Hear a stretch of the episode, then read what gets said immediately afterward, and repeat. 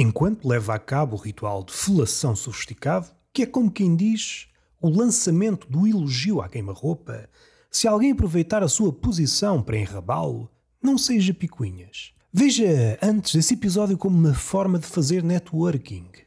Não digo para dar o cu, digo leiloá-lo.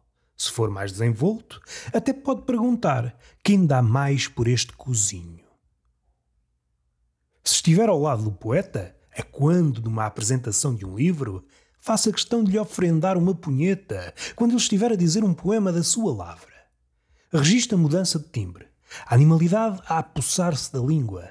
Como cantou o rapper Valete, o mundo muda a cada gesto teu. Sedução, se bem feita, é simultaneamente uma conversa interessante e uma conversa para encher chouriços. Será que devo comunicar-lhe que gosto de ser fornicada à bruta? Será que irei passar uma má imagem de mim? Essas questões merecem chicote nas nalgas.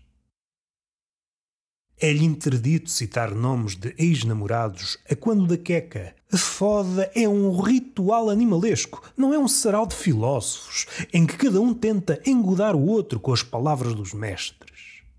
Vou ou não? Questiona-se o homem no recato do seu lar. Em jeito de achega amigável, posso aconselhar-vos. As questões que devem estar em cima da mesa são: ela fode como uma desavergonhada ou como alguém capaz de distinguir o ânimo do caralho menos criterioso? Chupa-o com ternura ou com sufraguidão? Será que se deixa enrabar se a ocasião se proporcionar? Espero ter ajudado os mais indecisos. Fuja a sete pés, se ela é daquelas que, no prelúdio da foda, vem com aquelas cantigas de murchar caralhos, do género. Sabes, quero contar-te uma coisa. Foda-se, mas somos homens ou somos catraios de bibe a ouvir histórias? Se nos levantamos a altas horas da noite é para dar minutos de voo ao vergalho. Não é para colecionar historietas. Se fosse pelas histórias, tinha ficado em casa a ver séries.